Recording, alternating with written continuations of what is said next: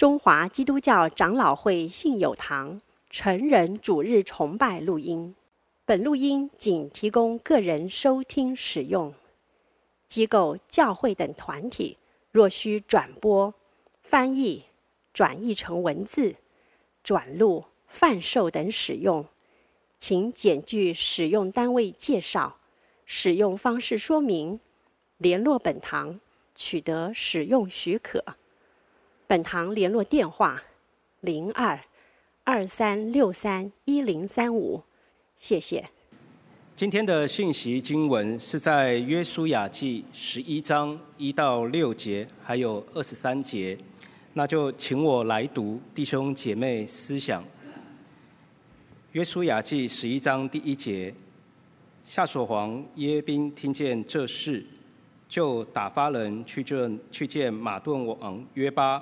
申伦王亚萨王与北方山地尼基列南边的亚拉巴高原，并西边多尔山冈的诸王，又去见东方和西方的迦南人，与山地的亚摩利人、赫人、比利洗人、耶布斯人，并黑门山跟米斯巴地的西魏人。这些王和他们的众军都出来，人数多如海边的沙，并有许多马匹车辆。这诸王会合，来到米伦溪水米伦溪水边，一同安营，要与以色列人征战。耶和华对约书亚说：“你们不要因他们惧怕，明日这时。”我必将他们交付以色列人，全然杀了。你要砍断他们马的蹄筋，用火焚烧他们的车辆。二十三节，这样约书亚照着耶和华所吩咐摩西一切话，夺了那全地，就按着以色列支派的宗族，将地分给他们为业。于是国中太平，没有征战了。今天为我们证道的是张汉仁传道，证道的题目为“得胜前的征战”。我们把时间交给汉仁传道。各位弟兄姐妹平安。那在开始今天的证道之前，让我们先一同来祷告。天父，我们感谢你，你将你的话语赐给我们，也让我们可以经常的思想、研读你的话语，并且在这边聆听你话语的信息。主啊，求你打开我们的心，赐我们能听的耳，使我们可以认识明白你的话语，也把我们所认识明白的行出来。祷告奉主耶稣的名，阿门。我们都知道，凡事起头难，就要开始一件事情的时候，特别是困难的事，常常会很不想去做，也会感到害怕、焦虑或胆怯。约书亚和以色列人，他们要入迦南前，他们要开始的时候非常的困难，所以在约书亚记的一开始，上帝要告诉约书亚说，要刚强壮胆，要刚强壮胆，要刚强壮胆，勉励约书亚要依靠他去带领以色列人去征战。但其实不只是起头难，结尾也很难，要坚持到最后，把一件事情好好的完成也不容易。所以，像孟子就说：“如果你挖一口井，已经挖了九仞深了，但却不继续挖，没有挖到水，那你这口井就跟一个废井一样，就完全没有用。就有时候，如果我们没有办法坚持到最后，那我们的努力就白费了。做这件事，可能就跟没有做一样，甚至可能比没做还糟。几天前，在亚运，就男子的三千公尺。”溜冰竞赛就发生了这样一件的遗憾的事，就韩国的男子选手，他们一路领先到最后，那他在领先到最后的时候，他可能就是太开心了，所以在还没有冲刺前，在线前面他就已经做出了庆祝的动作，就就是开始欢呼了，他就没有做出冲线的动作，但台湾的选手在这个时候没有放弃，就是还是努力的冲刺，并且。做出了冲刺的动作，结果最后就以零点零一秒的差距赢得那一场溜冰竞速的冠军。那事后南韩的男子选手非常的难过，甚至有一位还哭了，因为他们虽然得到银牌，但如果没有得到金牌的话，他们就还是要去服两年的兵役。所以在我们外人的眼中，看到他们领的是银牌，但在他们的心中，他们领的是兵役单。所以我们看见很多事情很容易虎头蛇尾，很容易坚持到最后。很容易，呃，很容易不坚，就到最后的时候会松懈。同样的，在今天我们要看的这一段经文中，约书亚和以色列人要面对的是他们分地前最大，甚至可以说是最艰巨的战役。如果我们是以色列人，我们会不会想说：“哎，那个敌人那么强大，装备那么精良，不要打好了，我们就谈和，大家分地而治，这样他开心，我也开心。”可是约书亚和以色列人并没有这样做，他们顺服上帝，以上帝为元帅，去面对他们眼前的强敌。透过今天这一段经文，我们也可以思想：我们在生命中，我们在奔跑天路的旅程的时候，我们是不是能够呃以约书亚他们为我们的榜样，就是靠着耶和华去与罪还有死亡征战，一直到我们进入上帝为我们所预备的迦南美地为止。首先，我们先看到前面几节的经文，在一到五节提到夏所王耶宾，他就是知道以色列人就是攻城略地以后，他聚集了非常多的迦南人，准备跟以色列人一决胜负。从经文我们可以看到，他从下所城是在迦南地的北边，他从他的东西南北。都招聚人来加入他的军队，甚至经文还提到说，山地的亚摩利人、赫人、比利洗人、耶布斯人，这四族其实是位于约书亚在前面已经打败的一些城的附近。也就是说，像耶布斯人，他的根据地是耶路撒冷，在那个地方，西伦王还有附近的一些王已经被约书亚打败了。但是当地的人仍然加入了夏索王约宾、夏索王耶宾，准备要跟以色列人打一仗。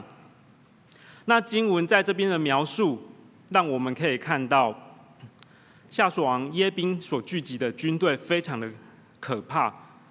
怎么说呢？我们看到第四节，第四节说，这些王和他们的众军都出来，人数多如海边的沙，并有许多马匹车辆。在这边提到两个迦南人在军事上的优势。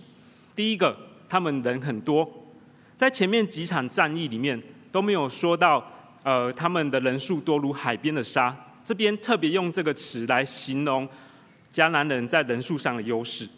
第二个，迦南人有军备上的优势，他们有战车，而且有马匹。在冷兵器的时代，打仗。有两个很重要因素，一个就是人数，一个就是军备。在人数的部分，《孙子兵法》说：“十则围之，五则攻之，倍则分之。”意思就是说，如果我方的军队人数是对方的十倍的话，那我们不用急着打，我们就用我们的军队把对方包围，让他们弹尽援粮。弹尽粮绝，那这样子就可以不战而胜，把我方的伤亡降到最低。那如果我方的军队人数只有对方的五倍，没办法围，那也没关系，我们直接打过去，以多胜少，用人海战术，这样子也可以比较轻易的取胜，而且伤亡也不会那么多。那如果只有两倍呢？那就要想办法分化敌军，挑落单的军队。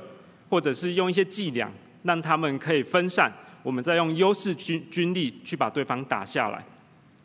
所以在过去冷兵器的时代，人数的优势是非常重要的，特别是拥有非常多的人数的那一方，他们在打仗的时候取胜的可能性就会高很多。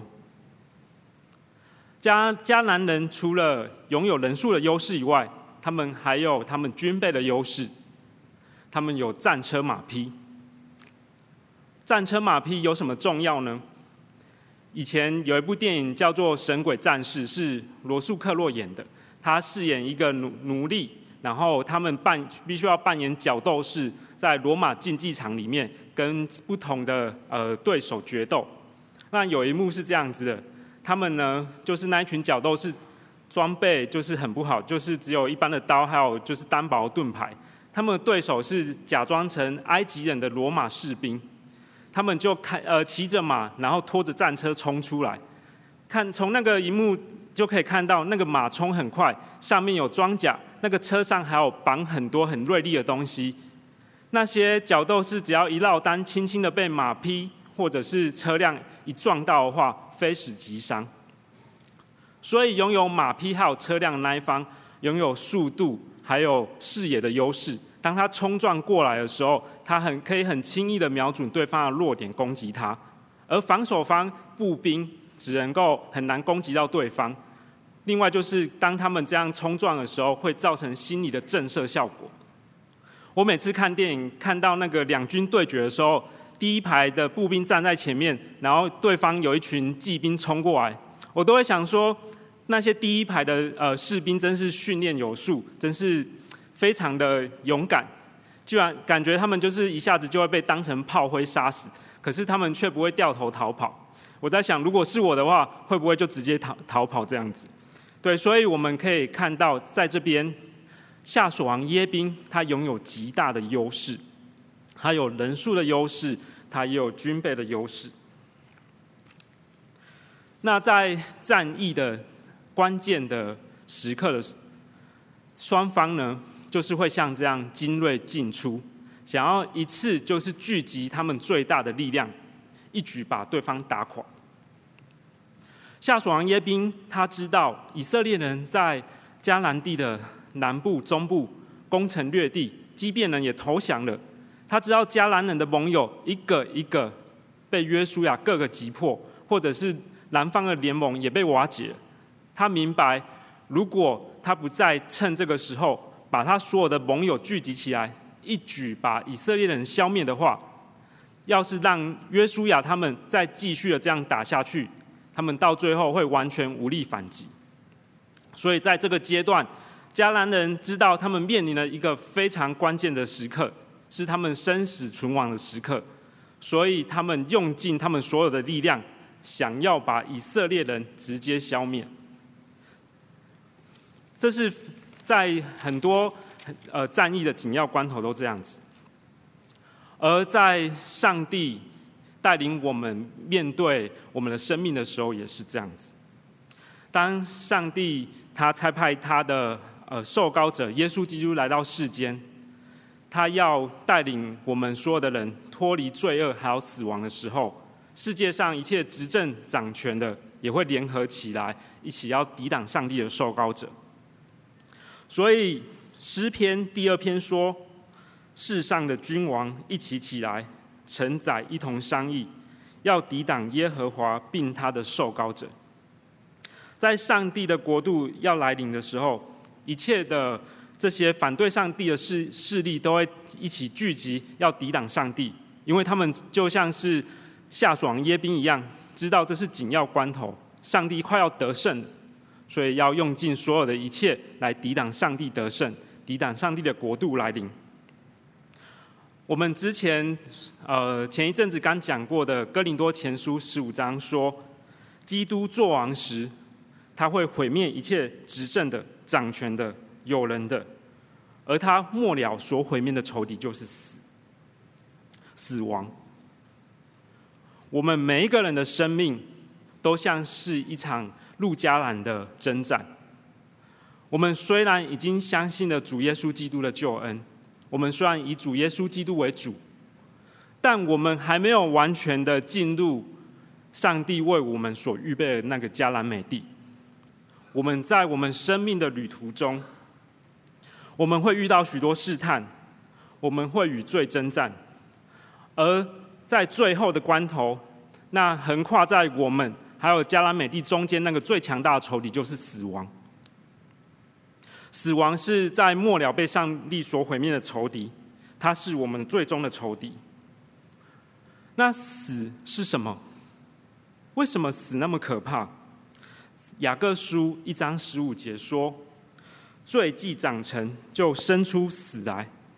死是罪所造成的后果，死是罪最高的展现。死以罪为他的毒钩，把我们吊出来，要把它吊，把我们吊进死亡之中。那死亡还有罪，他们的能力是什么？他们的能力就是破坏、混乱、隔绝。”上帝所放在这个世界，上帝所造了一切和谐、美好、一致的东西。首先，死破坏我们的身体跟灵魂的连接。倘若亚当他没有犯罪，人就不会进入死亡。人，上帝造人时是造灵魂、造身体，虽然是这样子，但身体和灵魂是一起的，不会分开。然而，因为亚当犯罪了，所以所有的人跟他一起陷入罪中，最后会经历死，进到死亡之中。而在那个时候，肉体会衰残、老去、死亡，最后导致了上帝所创造一体的人，灵魂和身体的这个分开。而罪和死也破坏了上帝放在我们里面的人的形象。我们有理性、意志、情感。我们有很完整的一个自我的意识，但是罪和死入进入世界，影响了人以后，我们这里上帝放在我们里面的这样和谐的自我，就开始被罪所影响破坏了。我们的情绪会成为我们的重担，甚至导致我们自我毁灭。我们的理性，还有甚至连我们的对自我的这个意识，都会随着肉体的衰残，临近死亡之前。慢慢的衰残、混乱，甚至是消失。所以罪和死破坏了上帝所造的这些和谐的东西，甚至罪和死造成最严重的后果，就是使我们与上帝永远的隔绝。当我们进入死亡之中的时候，我们再也没有办法跟上帝同在。上帝慈爱的上帝并没有办法接纳有罪的人在他面前。一个在最终灭亡、进入永死之中的人，与他同在的只有上帝公义的愤怒。所以死亡是这么的可怕，它是我们人生在奔跑天路的时候，它横在我们跟上帝所应许给我们的迦南美地之间，想要阻止我们进入，就跟今天的夏所王耶宾一样。而死这么可怕，许多人都想要胜过死。但却没有办法，像是很有名的秦始皇，他消灭六国之后，他觉得他自己创造一个非常大的丰功伟业。过去王的称号不足以彰显他的伟大，所以他自己创造了“皇帝”这个词，自称为始皇帝。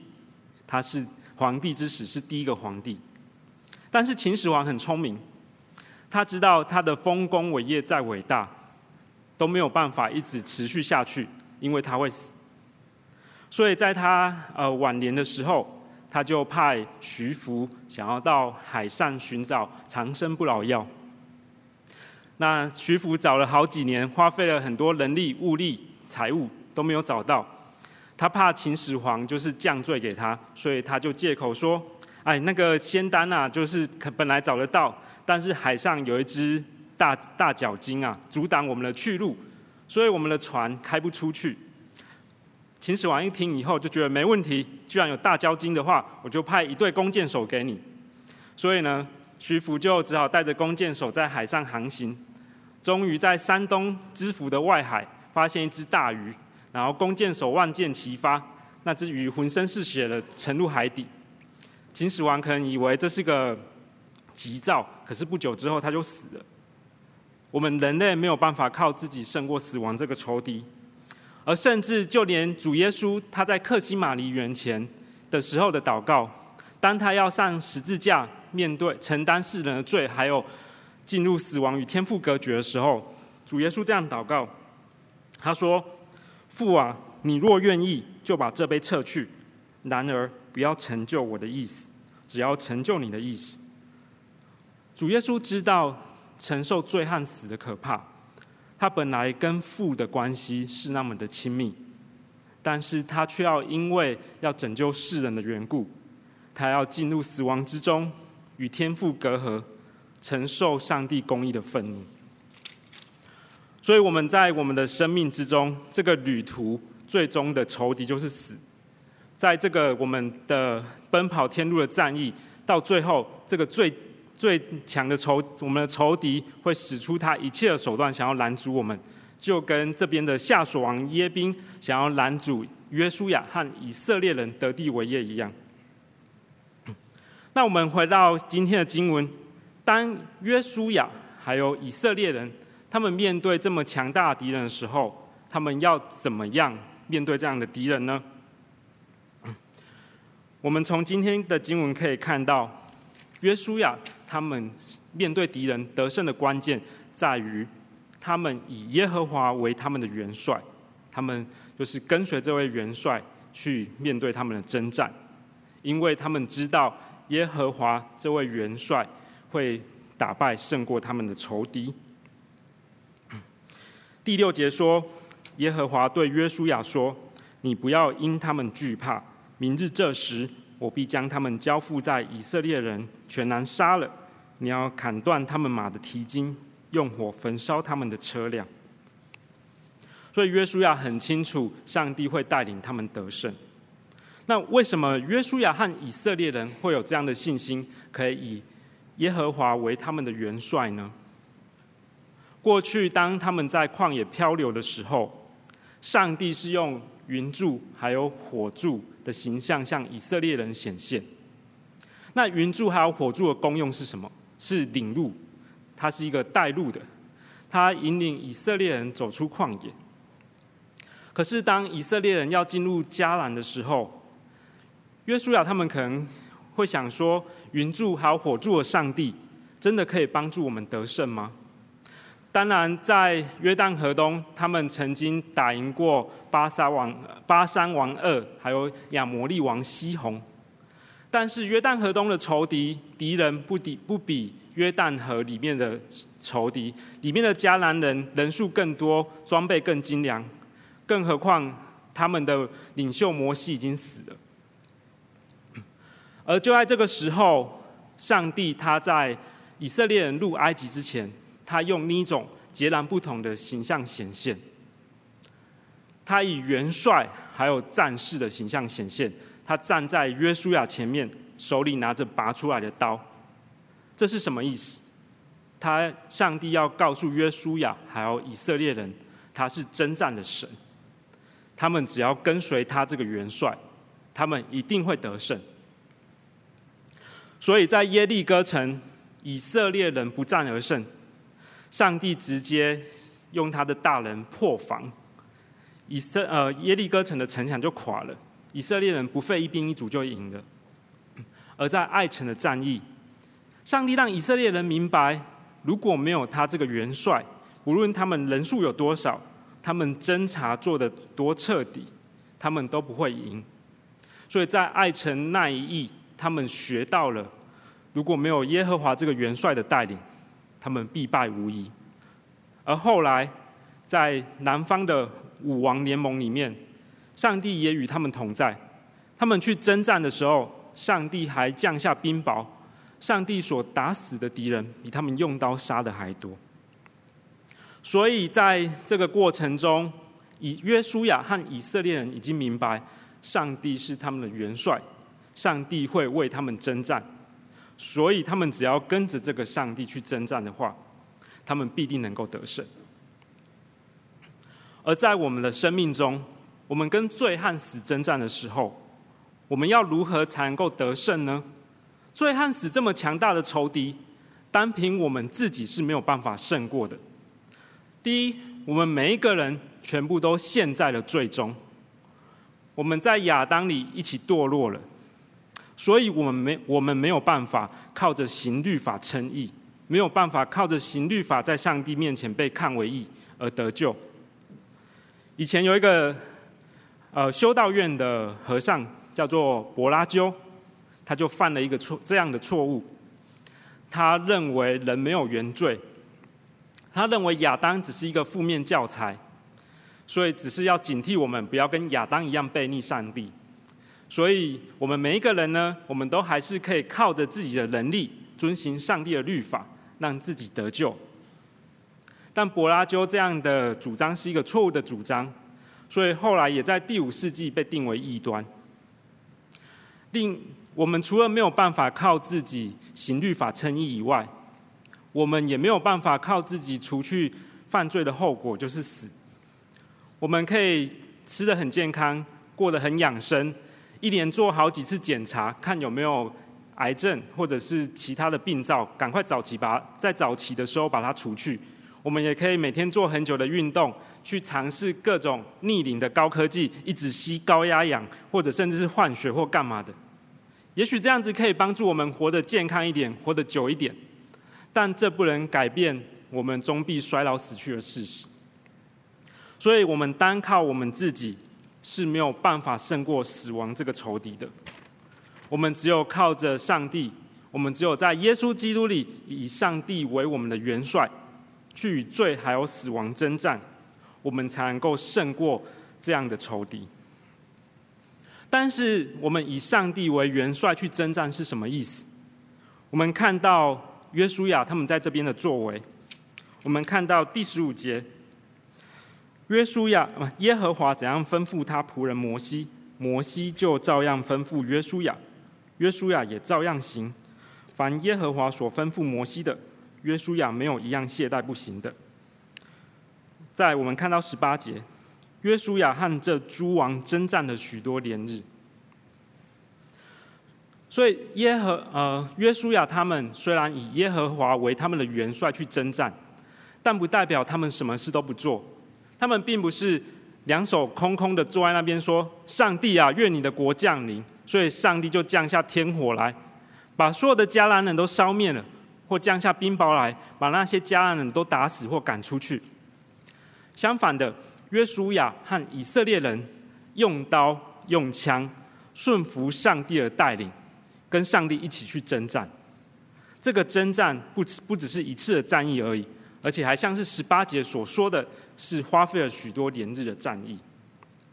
我们在跟最好死征战的也是这样子。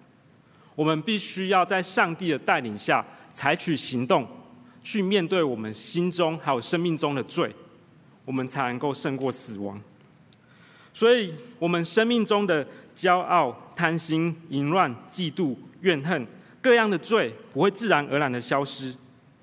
而是我们必须要在上帝的恩典中去面对我们的罪，去克服我们的罪。我们需要在祷告中寻祈求上帝的帮助，我们也需要在基督的群体中、身体中寻找可靠的同伴，请他们为我们祷告，甚至是成为我们问责的对象，请求他们帮忙监督我们。甚至在情况非常严重，如果需要专业的帮助。我们也需要去寻求专业的帮助，所以在我们人生的这场征战中，在进入迦南美地这样的旅途中，我们跟罪和死相争，我们要用尽我们所有一切的力量，在上帝的带领下去面对我们的罪，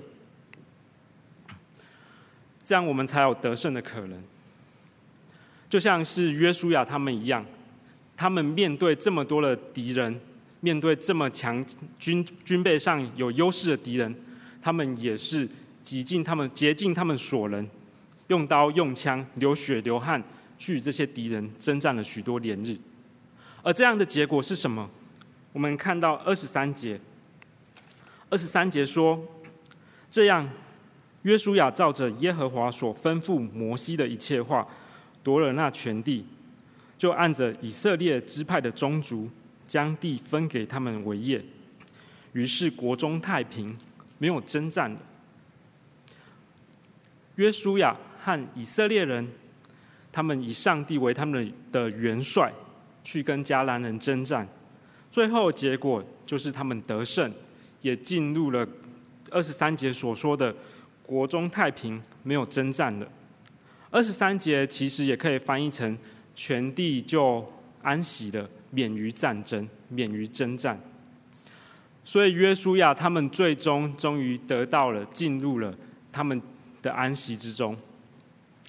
但是约书亚他们的安息，并不是一个绝对的安息，并不是一个毫无条件的安息。约书亚他们的安息是建立在他们是不是顺服上帝。当他们在基利心还有以巴路上山上宣读上帝的律法、宣读奖赏与咒诅的时候，这件事就已经很清楚了。他们的安息是建立在他们必须不断的顺服上帝，他们才能够将迦南全地的仇敌都赶出去，真正的得地为业。很可惜的，我们从后续的发展，我们我们可以知道，以色列人并没有这样做。他们在士师记里面经常的背叛上帝，背道行一些上帝所不喜悦的事，所以他们被上帝管教，甚至失去了上帝所应许的应许给他们的这份安息。我们每一个基督徒，我们奔跑天路，我们要进入上帝所应应许给我们的迦南美地，也就是天国时，也是这样子。在耶稣基督里，我们已经得胜了。